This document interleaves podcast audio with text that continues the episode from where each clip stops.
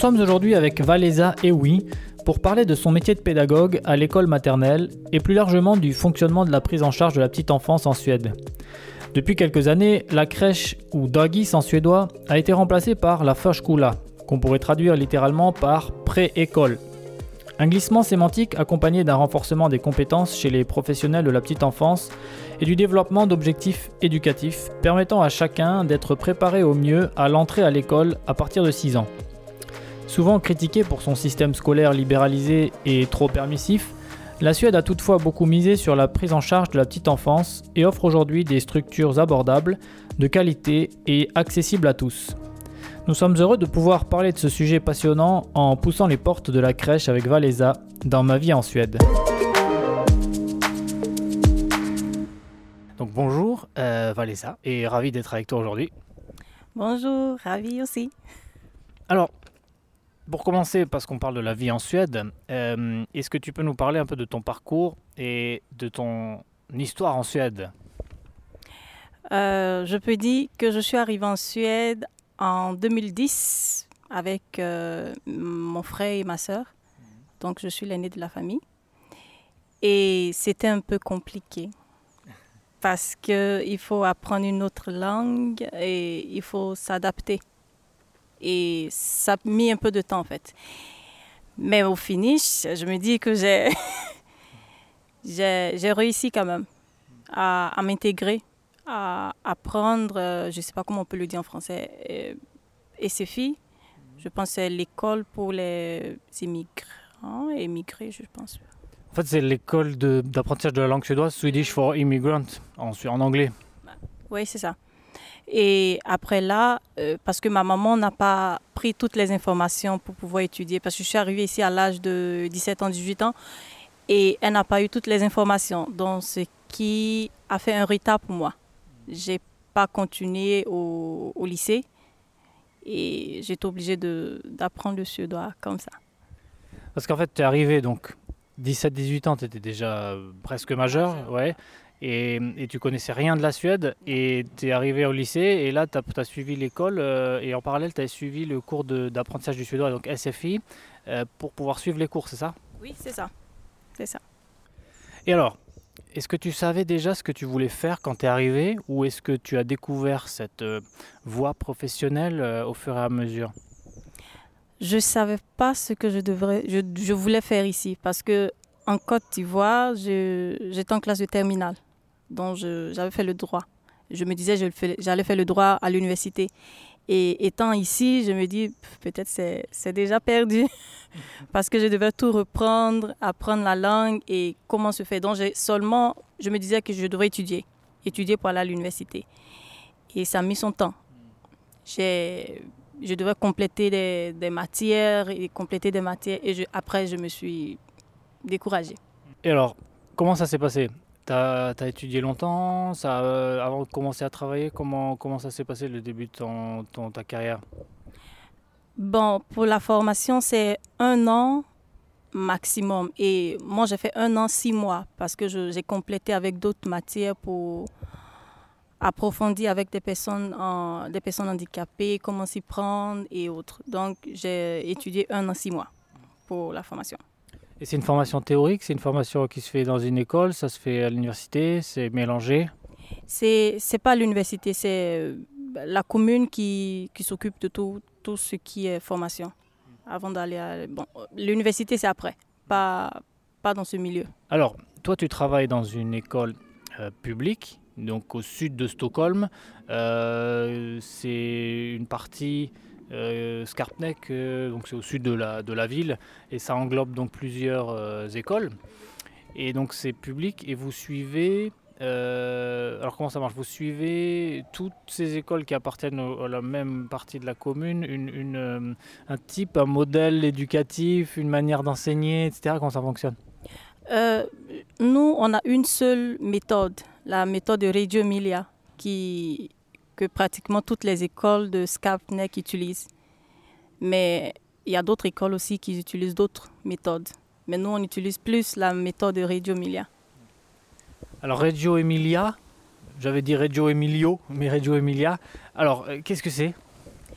Ah, C'est une méthode qui consiste à euh, mettre en évidence la, la, compétence des enfants, déjà à bas âge, euh, et montrer qu'ils sont intelligents, ils sont créatifs, ils sont... C'est-à-dire montrer tout ce qui est bon des enfants. Souvent, c'est un peu compliqué de, de l'expliquer, mais il faut être sur place pour comprendre et voir comment cela se, se fait. Alors justement, toi, ton quotidien, il est sur place, et même si on s'écoute, on va essayer de, de, voir comment ça marche. Si on prend un exemple, par exemple, euh, au début de l'année, ça commence, euh, il y a des nouveaux enfants qui arrivent, ils ont quoi? Ils ont un an, un peu plus, un an et demi. comment vous faites? Euh, On se dit, quand ils commencent à un an, c'est plus les pédagogues qui doivent montrer, comment fonctionne la classe, comment fonctionnent les différentes activités en classe.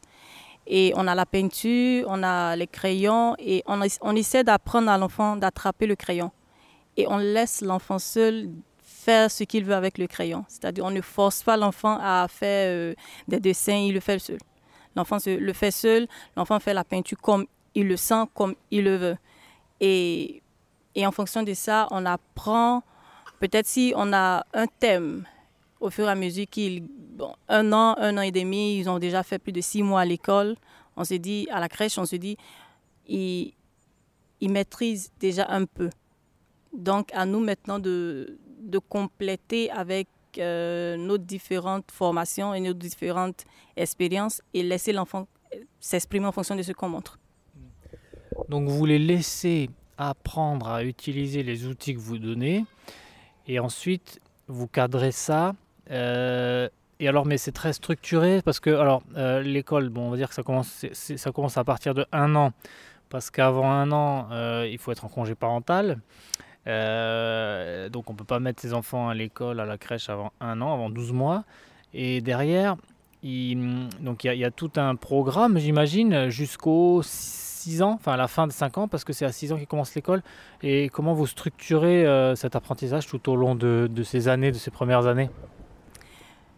Euh, En fait, ça dépend des, différentes écoles. Mais je peux dire, dans moi, dans, mon, dans la crèche où je travaille, c'est on essaie de communiquer entre nous, les pédagogues, et on départage les enfants. Si je réponds correctement à la question, on départage les enfants de 1 an, chaque de 1 an à 3 ans. Et de 1 à 3 ans, on laisse l'enfant s'exprimer, on laisse l'enfant euh, dire ce qu'il veut de toutes les façons. 4 ans à 5 ans, il a le temps, on a le temps de recadrer l'enfant pour... Mais de 1 à 3 ans, on les apprend. Ici, c'est comme ta maison, tu te, tu te mets comme tu veux, tu écris, tu, tu peux faire la lecture, tu peux faire la peinture. Et de 4 ans, je me dis 3 ans, 4 ans à 5 ans, là, on apprend, c'est-à-dire on apprend les enfants à plus s'apprêter pour l'école. Donc là, c'est un peu plus structuré. Mm. Mais de 1 an à 3 ans, c'est un peu libre. Mm. On les laisse faire euh, voilà, ce qu'ils veulent. Alors la Suède est très connue pour son... En tout cas, c'est une image qu'on a. Pour sa... Euh, comment dire L'enfant roi, c'est l'expression qu'on utilise. Mais est-ce que c'est vrai? Est-ce que c'est pas plutôt le respect de l'enfant comme une personne Et dans ce que tu dis, on laisse l'enfant s'exprimer dès le début, puis après on encadre un peu plus pour quand même qu'il arrive à, vivre ensemble. Ça me paraît être euh, très euh, progressiste comme approche. Ça me paraît être euh, très, très sage en fait. C'est vachement à l'écoute des, enfants, ce, qu'on ne fait pas toujours d'ailleurs, parce qu'on a tendance des fois dans certaines cultures ou même en France, on voit les enfants comme des enfants ici, on voit les enfants comme des enfants, mais on voit aussi des enfants comme des, personnes, des grandes personnes. Et je me dis, quand je dis grandes personnes, c'est qu'ils ont cette faculté de, réfléchir comme les adultes. Et on les laisse s'exprimer. De la même manière, on écoute les personnes âgées euh, ou bien les, grandes personnes. C'est de cette même manière, on écoute aussi les enfants. L'enfant peut s'exprimer d'une autre manière. Mais euh, la plus grande importance, c'est d'écouter et de, de pouvoir voilà, suivre ce que l'enfant veut dire, je me dis. Alors là, on est au niveau de l'individu, donc de chaque enfant. Et en termes de groupe, comment ça marche? Comment c'est organisé? Quand ça va pas, comment vous faites? Est-ce qu'il y a des méthodes que vous utilisez qui suivent toujours ce, cette, méthode de Reggio Emilia? Ouais. Et ça, c'est une grande question. ouais, individuellement, c'est plus facile, mais en groupe, ça devient un peu compliqué. Parce que chaque enfant veut montrer ses capacités. C'est-à-dire, je suis le plus fort, je suis, bah, je suis plus intelligent, je suis plus créatif. Mais ce qu'on fait, c'est de, d'inclure tout le monde à l'intérieur. C'est-à-dire, quand l'enfant se sent, quand un enfant se sent exclu du groupe, on essaie de, d'expliquer aux autres enfants regarde, il, trouve que ce que tu es en train de faire est amusant. Il veut aussi comprendre, il veut aussi participer. Et on laisse l'enfant décider seul, c'est-à-dire on n'impose pas. On laisse l'enfant s'exprimer et voir s'il veut vraiment. Parce que les enfants, au début, ils veulent montrer, mais après, quand ils voient qu'il est seul, c'est un peu ennuyant. Donc, ils cherchent à introduire les autres enfants. Donc, c'est ce qu'on fait. On les laisse d'abord, on propose et on se retire, on observe. Et quand ça ne va toujours pas, on essaie de parler aussi à l'autre qui est à côté pour dire, pour le moment, il veut être seul, il veut essayer de trouver son, son juste milieu et après, tu peux revenir demander. Et souvent, ça marche, souvent, ça marche pas. Et quand ça marche pas, ouais, il faut, il faut dire la vérité. Quand ça marche pas, on essaie de, de trouver d'autres activités pour cet enfant qui est exclu. Et toujours de parler. De parler avec celui qui, qui est dans le jeu et pour qu'il puisse introduire les autres aussi à l'intérieur. Donc j'entends que c'est vraiment un travail d'écoute et de euh, libre euh, arbitre en fait. Mais d'une manière, euh, bah, on en revient à cette... les enfants ne sont pas considérés comme des enfants dans le sens où ils sont bêtes et, on ne peut pas leur expliquer les choses. ils ont à écouter ce que nous on a à leur dire, mais c'est un peu à l'envers quoi. Et donc tu dis que ça marche des fois et des fois ça marche pas évidemment. Hein. c'est aussi l'apprentissage même quand on est adulte. Hein. Mais tu dirais que globalement, ça marche bien cette façon de faire? Est-ce que, est que ça se passe bien pour vous? Est-ce que ça se passe bien dans le groupe? Est-ce que tu sens que les enfants s'épanouissent euh, Globalement, comment toi, tu, tu trouves que, que c'est cette méthode, cette façon de travailler? Je trouve que ça marche bien. Ça marche très bien parce que euh, moi, je viens d'un milieu où tout est imposé. On impose tout aux enfants, mais ici, quand tu parles, Souvent, des enfants n'écoutent pas, mais quand tu leur dis, quand tu me parles, je t'écoute. Donc, je veux aussi que quand je parle, tu m'écoutes. Et automatiquement, ça reste. L'enfant se dit, oh, ça c'est vrai. Et on regarde souvent par le geste, ou bien souvent le, le geste, ou bien sa manière de faire, tu comprends que l'enfant a saisi, mais seulement qu'il se dit peut-être qu'il a honte de revenir et à nous maintenant de retourner pour dire, ouais, je comprends, mais c'est tu voulais pas de cette manière. Tu voulais, voilà, tu voulais aussi t'exprimer, mais c'est pas de cette manière que je voulais. Et l'enfant s'arrête et voilà, et tout reprend.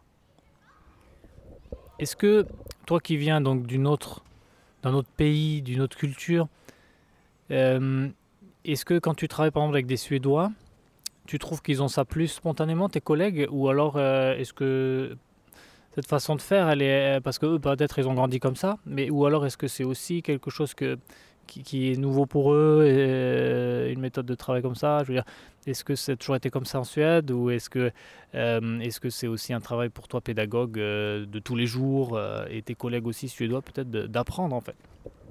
Je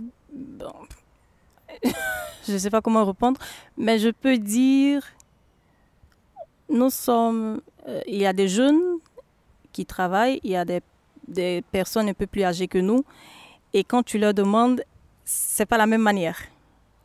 Ils avaient, eux, avant leur manière de, d'enseigner et de, d'éduquer, en fait, les enfants. Et maintenant, cette manière, je, ils trouvent que c'est un peu plus relax qu'avant. Et je me dis, peut-être cette manière d'avant était la même que celle de mon, de, d'où je viens. Peut-être que imposer, montrer à l'enfant que c'est moi qui suis la grande personne, tu dois m'écouter. C'est-à-dire imposer à l'enfant ce que je veux. Et l'enfant doit s'y mettre. Ou, euh, voilà, ça passe. Ou, voilà. Donc il y a peut-être une question de génération, euh, en plus d'une question culturelle, mais, mais, mais, probablement une question de génération parce que c'est quelque chose qui n'est pas forcément... Euh, ça fait combien de temps maintenant que tu, que tu fais ce métier?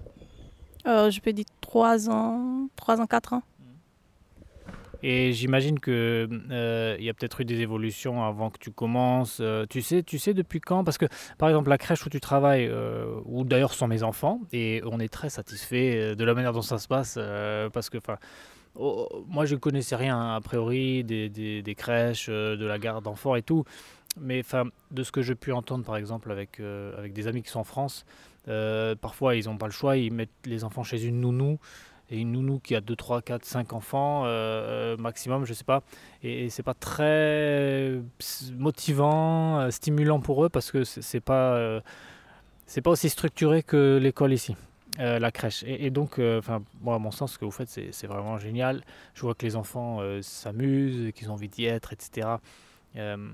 mais je me, demandais, en fait, quand quand cette crèche a ouvert, euh, donc là où mes enfants, j'ai l'impression que c'est pas si euh, pas si vieux.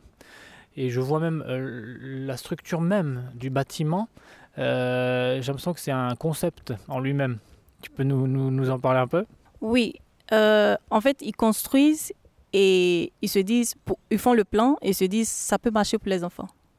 Et à nous maintenant de, dire comment ça fonctionne. Parce qu'on peut avoir des balançoires, on peut avoir des toboggans et autres mais on se dit c'est pas c'est pas ce que l'enfant cherche. On se dit l'enfant a besoin de plus de créativité. Et nous on peut pas le faire donc ces personnes qui ont construit l'école, on les contacte et on essaie d'échanger avec eux pour dire on trouve que les enfants ont besoin de d'un espace un peu plus calme, d'un espace un peu plus aéré, un truc comme de ce genre.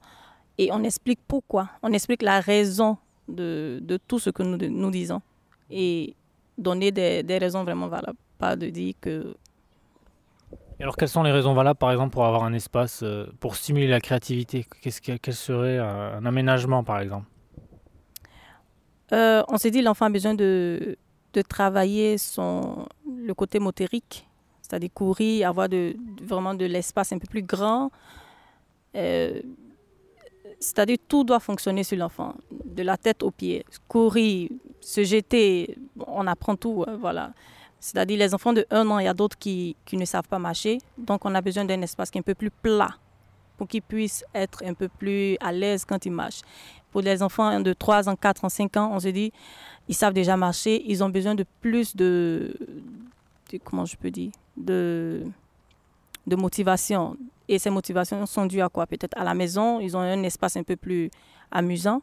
Donc quand ils arrivent dans, à la crèche, ils se disent, c'est un peu ennuyant et quand on remarque que l'enfant ne fait pas de jeu, il est seulement assis. Il est seulement assis. On se dit, seulement il y a quelque chose qui ne fonctionne pas. Seulement que les, on, a, on a fait des activités qui ne sont pas attrayantes, qui ne sont pas accessibles à l'enfant. Donc on essaie de changer. Et quand on change, tout est une histoire d'observation en fait. On observe et si ça ne marche pas, on change. Et alors quand tu dis que vous faites appel à, cette société qui, aménage, vous voulez dire que il vous propose aussi des solutions ou ça vient toujours de vous en disant bon, on va essayer de changer pour mieux adapter aux enfants et, et vos idées, elles viennent d'où? Elles viennent de vous, d'un travail de groupe que vous faites entre vous. Les solutions, elles sont imaginées, improvisées. Elles viennent de, de conseils de l'extérieur, de ces sociétés-là. Ça marche comment? Euh, Ça vient de, chacun d'entre nous. Peut-être une collègue a vu dans une autre école comment fonctionne la, la cour de l'école ou bien la cour de la crèche et elle se dit, euh, ça, ça peut fonctionner aussi chez nous. Et elle propose. Ensemble, on se dit si ça marche ou pas. Et après, quand on prend une décision ensemble, et maintenant, on va vers eux. Mais le plus de temps, c'est l'expérience de chacun. C'est-à-dire, je peux voir quelque chose sur la route en allant à la maison ou euh, peut-être à côté de chez moi et je peux dire, ça, ça peut marcher à l'école.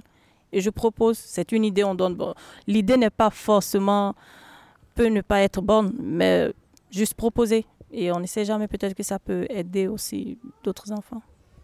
Et ça, ça renvoie à un aspect très important. Et, je ne sais pas si c'est suédois ou pas. En tout cas, c'est quelque chose qui pour moi sonne très suédois. C'est le, c'est la coopération entre toi et tes collègues et le, l'échange et, et, euh, le, et la décision collective. Euh, comment ça marche Vous êtes, euh, vous communiquez beaucoup? Comment, comment tu travailles? Comment vous travaillez avec tes collègues? Bon, je peux dire dans la classe où je, je suis, nous communiquons assez. Vraiment, nous communiquons beaucoup pour le bien des enfants. On peut ne pas être d'accord sur des points, mais nous sommes obligés de trouver une entente. Et tout est, tout en fonction des enfants. Et je me dis, même si euh, je ne trouve pas l'idée de ma collègue aussi bonne, je dois essayer de la convaincre.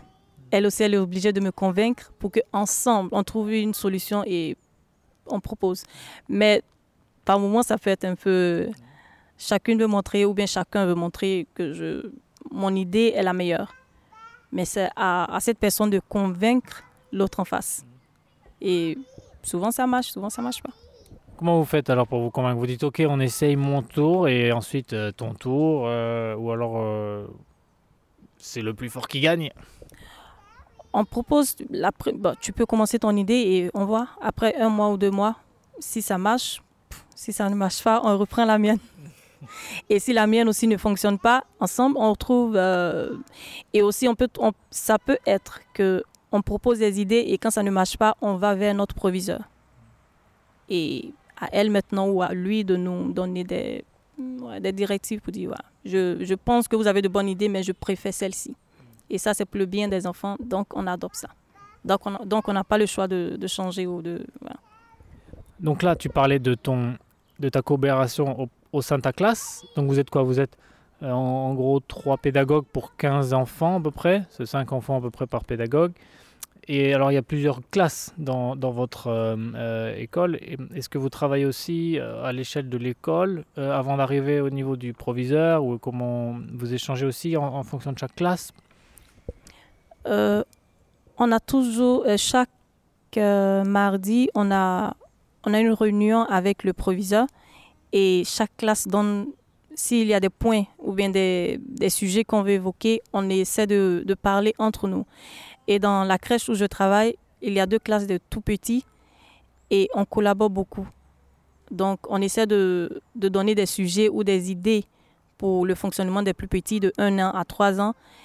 Et ensemble, on, on emmène cela au proviseur. Et les plus grands aussi font pareil. Ils essaient de, se, de, de communiquer, ils essaient de parler entre eux et puis ensemble. Et quand on parle, au, avant de parler au proviseur, on essaie de parler entre nous.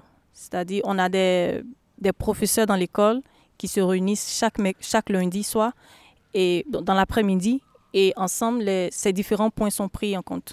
Mmh. Et maintenant, ils décident. On, on, on, évoque ces sujets et on va maintenant vers le, le proviseur. Mmh.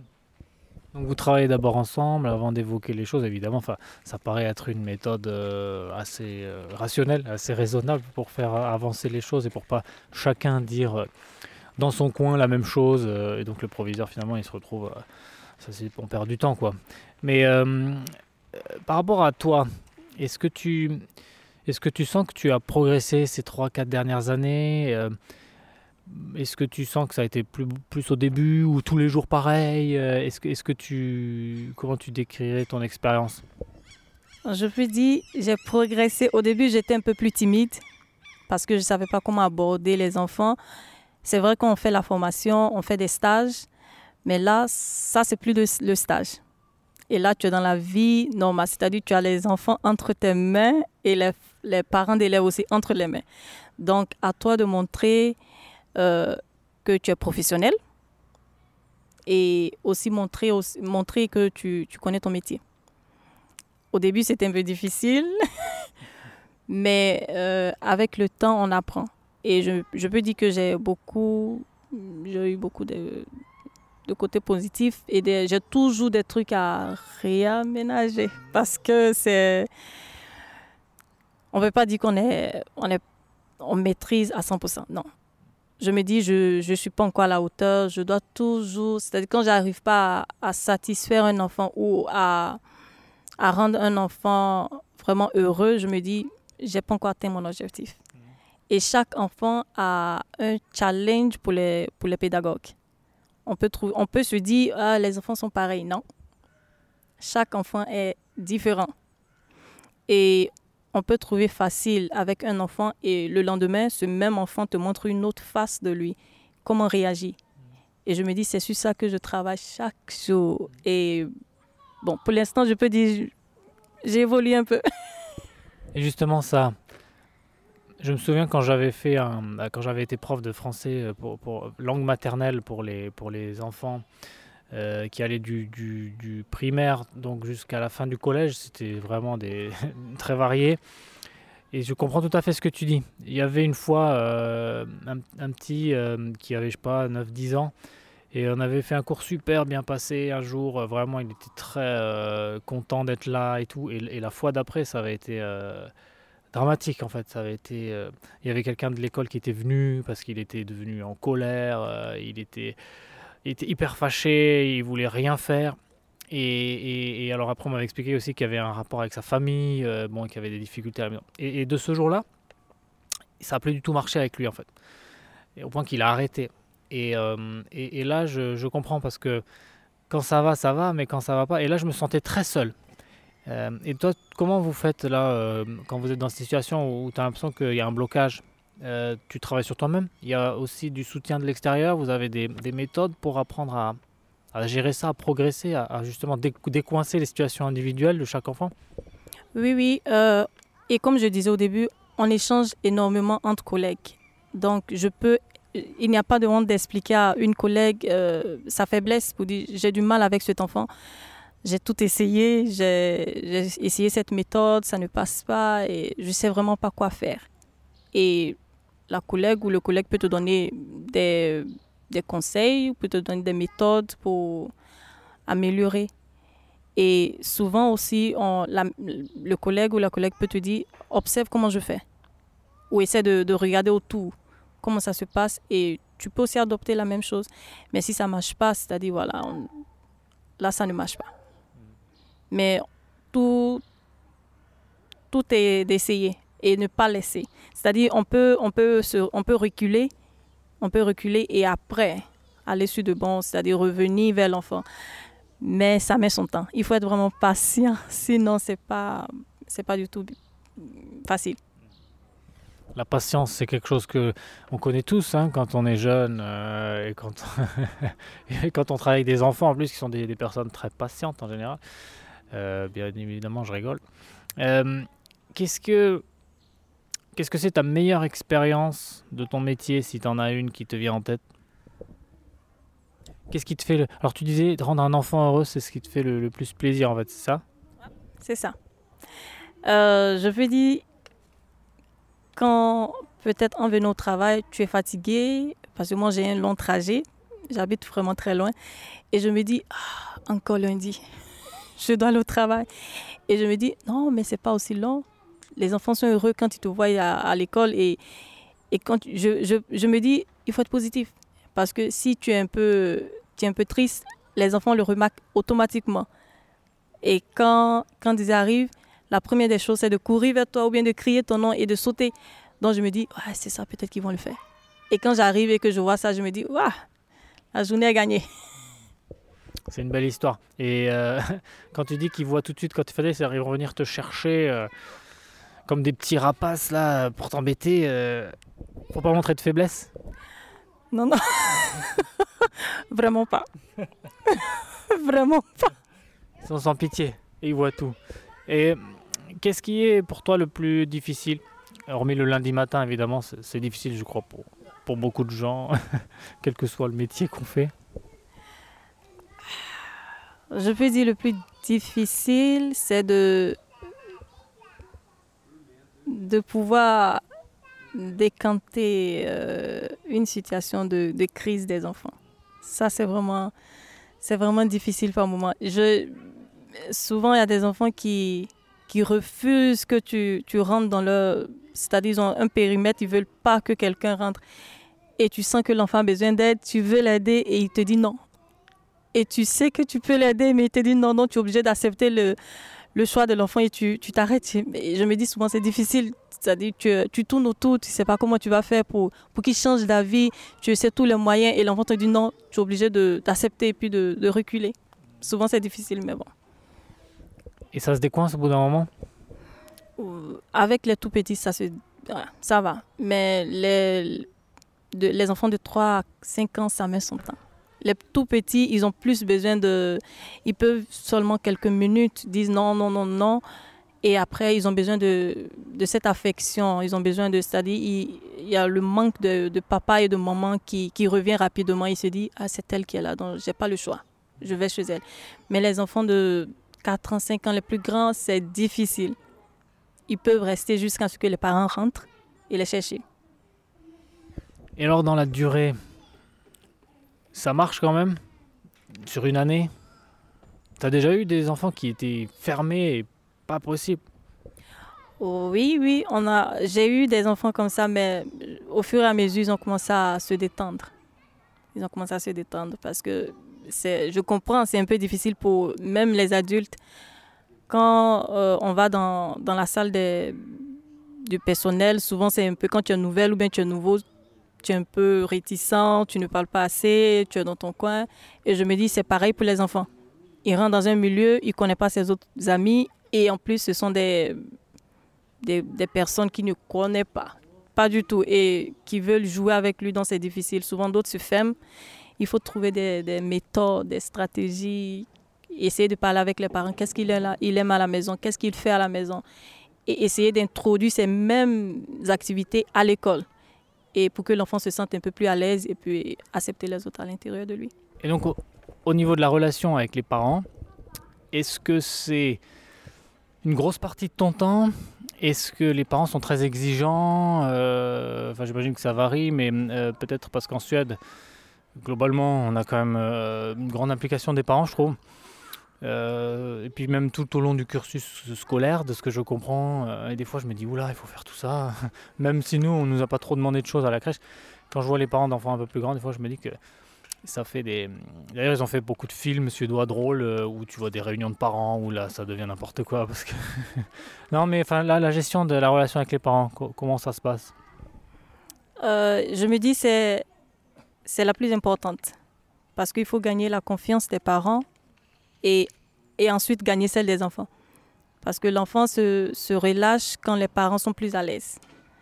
Mais quand euh, on a un parent ou bien des parents d'élèves qui sont un peu exigeants, qui sont vraiment rigoureux, qui sont stricts, c'est-à-dire le, le pédagogue même a du mal à se, se relâcher, c'est-à-dire à être plus à l'aise, s'ouvrir, expliquer comment ça fonctionne. Et c'est compliqué et il faut vraiment, je me dis, c'est dans les débuts. Quand l'enfant commence, les enfants, on peut dire un an, dès qu'ils commencent, il faut, il faut pouvoir trouver ce, lien entre les parents. Si ce lien ne fonctionne pas, ça devient un peu compliqué. On dit que les Suédois, en règle générale, sont des gens qui évitent le conflit, qui, ne disent pas forcément toujours tout. Est-ce que c'est vrai? Est-ce que, le dialogue est, est souvent... Euh, pas franc, pas direct, ou alors quand ça concerne les enfants, là, c'est différent. Les gens disent, euh, ils ont des exigences et ils veulent que ça arrive aux, objectifs. Euh, je peux dire, dans mon travail, ils sont, c'est-à-dire, ils tournent pas autour du pot. Ils te disent directement, euh, j'ai pas apprécié ça, j'aimerais je, que ça se fasse comme ça. Et on comprend. On se dit, c'est pour le bien de l'enfant. Donc, et on le dit toujours, merci de revenir vers nous de, pour, pour nous, nous informer parce que on peut peut-être oublier ou bien on peut peut-être euh, ne pas s'en rendre compte en le faisant, mais c'est aux parents de, de, souligner cela et vraiment on ne le prend pas mal.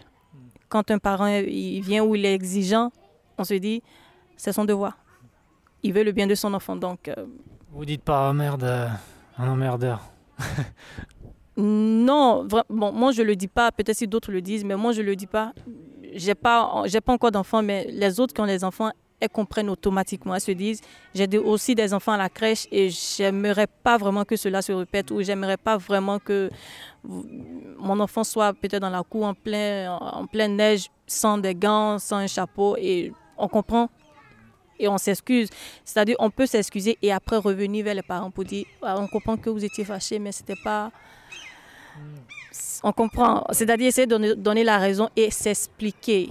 On comprend que vous êtes fâché, on comprend que vous étiez vraiment mais trouver un moyen de peut-être prendre un temps, une réunion avec nous et puis nous expliquer ce qui ne va pas. Et le plus de temps, on dit toujours aux parents, si quelque chose ne fonctionne pas, appelez. Vous pouvez nous envoyer un mail, vous pouvez nous appeler, on accepte et ensemble on parle. C'est ensemble qu'on peut régler. Sinon, il n'y a pas de. Cela ne sert à rien de, crier ou bien de s'énerver parce que cela, le problème est toujours là. Donc, c'est toujours communiquer avec nous. Est-ce que ça vous est déjà arrivé d'avoir des parents qui vous disaient comment faire votre métier? Parce que oublier un habit, bon, évidemment, euh, ça paraît euh, du bon sens, ça peut arriver, il y a beaucoup d'enfants, mais, mais qu'on vienne vous dire, parce que vous avez quand même cette autorité, vous êtes quand même euh, l'autorité scolaire, avec une mission publique. Ouais, il arrive parfois que des parents veulent nous dire ce qu'on doit faire, et, là, on dit non. Parce que un parent, c'est à la maison. Et ici, tu n'es pas à la maison, tu es dans notre milieu de travail et ici, c'est nous qui maîtrisons notre travail. Donc, tu peux juste échanger avec nous, donner tes idées, mais ne, pas nous imposer tes idées parce qu'on a fait une formation et on continue d'avoir des formations. Donc, comment fonctionne, comment cela doit fonctionner à la crèche, c'est pas aux parents de, nous dire ce qu'on doit faire. Et par moment, il y a des parents qui, nous disent, vous n'enseignez rien aux enfants. On veut que voilà l'enfant apprenne à écrire, à, lire. On se dit, voilà comment on fonctionne. On, essaie d'expliquer aux parents comment fonctionne euh, la méthode de Radio Emilia, comment fonctionne cela? Euh, laisser l'enfant, on essaie de montrer à l'enfant comment il doit lui-même être autonome, déjà à l'âge de 1 an, 2 ans.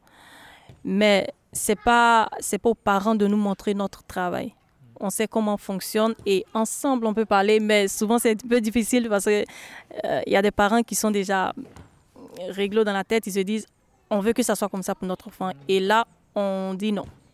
Et quand ça ne va pas, on est le proviseur s'y met aussi.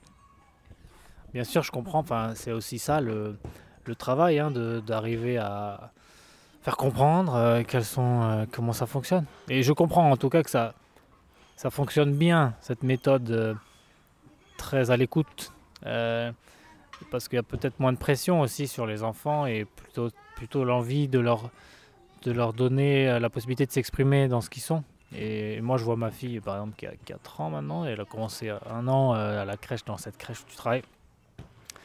Et je la vois maintenant qui commence à écrire des lettres et tout, par goût. donc c'est c'est un plaisir de l'avoir fait et c'est pas c'est pas de chez nous que ça vient en fait. Elle a appris de, faire ça à l'école, j'imagine. Donc, pour ma part, je m'inquiète pas euh, de son développement. Je pense que c'est vraiment. Euh, euh, juste, je me demandais, tu, tu, parlais de donc de la formation que tu suis et si tu si jamais, enfin, quelles sont les possibilités qui sont offertes si jamais toi tu, tu voulais continuer dans cette voie. Euh, est-ce que ça serait facile? Euh, Qu'est-ce qui qui t'est ouvert? Comment faire? Quoi faire? Qu'est-ce qui peut s'ouvrir en fait euh, pour toi dans, cette voie? Je, C'est-à-dire je peux continuer à l'université et devenir professeur. Professeur de, crèche. Il y a professeur de crèche et professeur d'école et autres. Et aussi, en fait, c'est la première des voies qu'elle a. C'est-à-dire après cette formation où je travaille, où j'ai fait et je travaille actuellement, la seconde, c'est de, de, devenir professeur. Donc, euh, et après ça, bon, il y a plusieurs branches. Chacun, chacun choisit où il veut s'y mettre. Donc, euh, donc, donc, il y a quand même des possibilités d'évolution, soit dans la crèche, soit plus tard, soit administratif, tu peux devenir le, le patron, le proviseur ou, quoi. Donc euh, toi, tu te vois continuer euh, là-dedans? Pour le moment, je dis oui, mais non. oui, mais non. Oui, parce que je me dis c'est c'est quelque chose qui qui peut m'aider plus tard. Non, parce que ça il y a une forte pression aussi à l'intérieur. Il y a une pression parce que euh, on est à la fois euh, pédagogue, on a à la fois parent, c'est-à-dire maman, papa, on a à la fois psychologue, il faut détecter comment l'enfant réagit, il faut comprendre. Et ça, par moments, c'est un peu, c'est un peu, c'est un loup fardeau. C'est un loup fardeau qu'on porte. Et je me dis, et le côté, le fardeau, il est euh, psychologique et aussi physique. Parce que euh, un enfant qui ne marche pas, il faut le porter, il faut s'abaisser, il faut les habiller. Ici, on a différents, différentes saisons. Donc, euh, en hiver, il faut, on a 15 enfants qu'on doit habiller, 15 enfants qu'on doit enlever les habits, 15 enfants qu'on doit soulever. Et par moments, c'est un peu... Et l'hiver est long. Et, c'est vrai que moi, à chaque fois, je m'énerve euh, dès que je dois habiller ou enlever la combinaison de mes enfants parce qu'en plus ils veulent pas le faire, hein, évidemment, ils t'aident pas. Donc euh, oui mais non, ok, on sent que voilà. Mais donc oui, mais c'est important de parler de cette pression. j'ai l'impression que les, les gens quand même, enfin, j'ai l'impression qu'il y a quand même les gens qui ont envie de rester. Enfin, on voit, on voit pas, on voit des changements, mais on voit quand même que les gens restent. Il y a, il y a certaines, euh, euh, et ça, ça c'est un signal aussi que ça se passe assez bien aussi, j'imagine.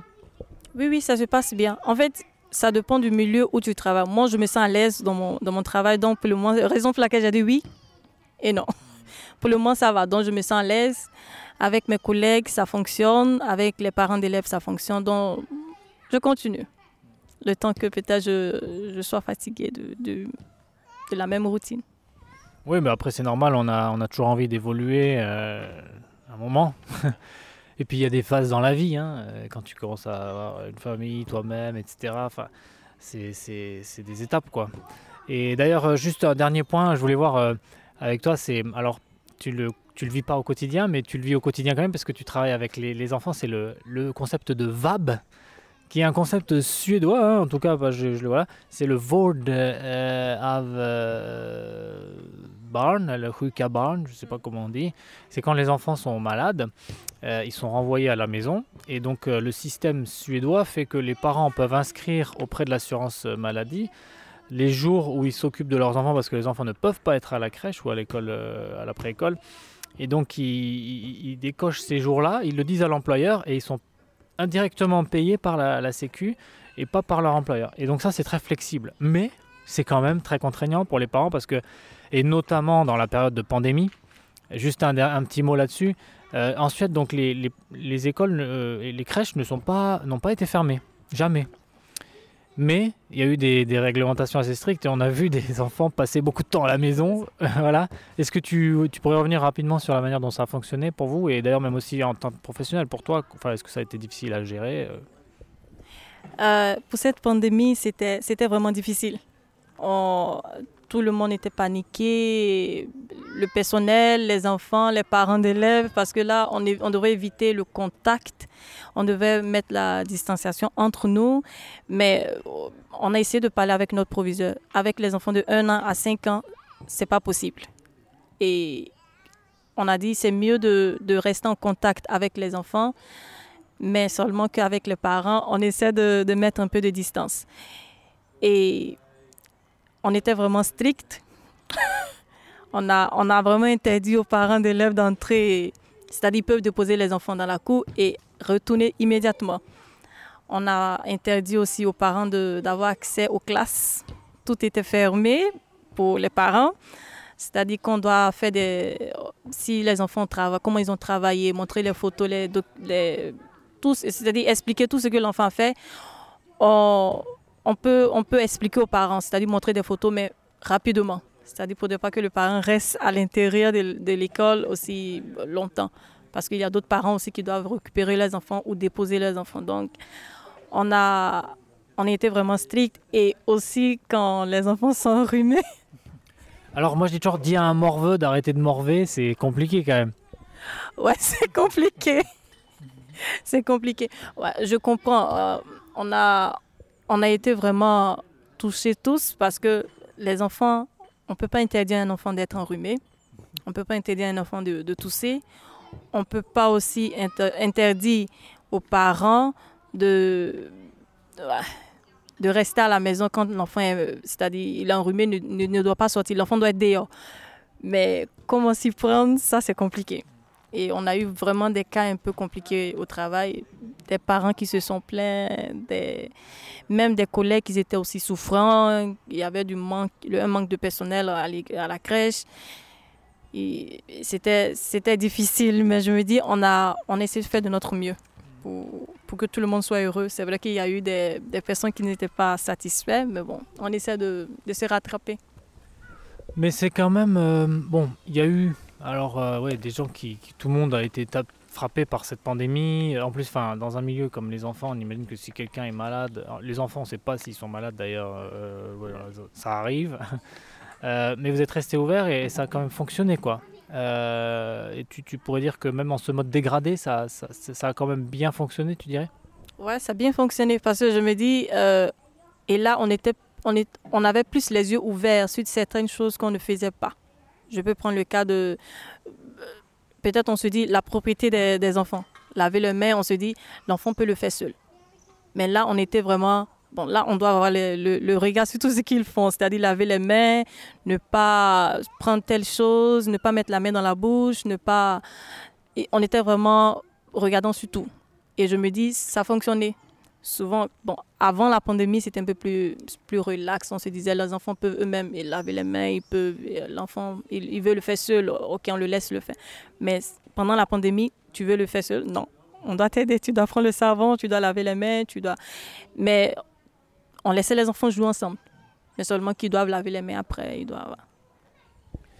En tout cas, euh, euh, la Suède, c'est illustré. Alors, euh, je ne suis pas là pour juger en bien ou en mal. En tout cas, enfin, moi, personnellement, je pense que ça a été quand même probablement un bon endroit où vivre quand on n'était pas trop malade, la Suède, parce qu'il y avait quand même société ouverte, la possibilité de faire une vie normale. Et je pense que psychologiquement, on a tous souffert de, des contraintes, mais on a quand même, je pense, bénéficié de la liberté qu'on a conservée. Euh, écoute, merci beaucoup pour ce temps que tu nous as accordé. Il y a quelque chose d'autre que tu voulais dire, un dernier mot ou je dis merci et merci de me donner l'occasion de parler aussi de, de comment on travaille avec les enfants en Suède. Super. Bah écoute, merci encore. Et puis euh, à une prochaine fois peut-être. Bonne continuation. Merci.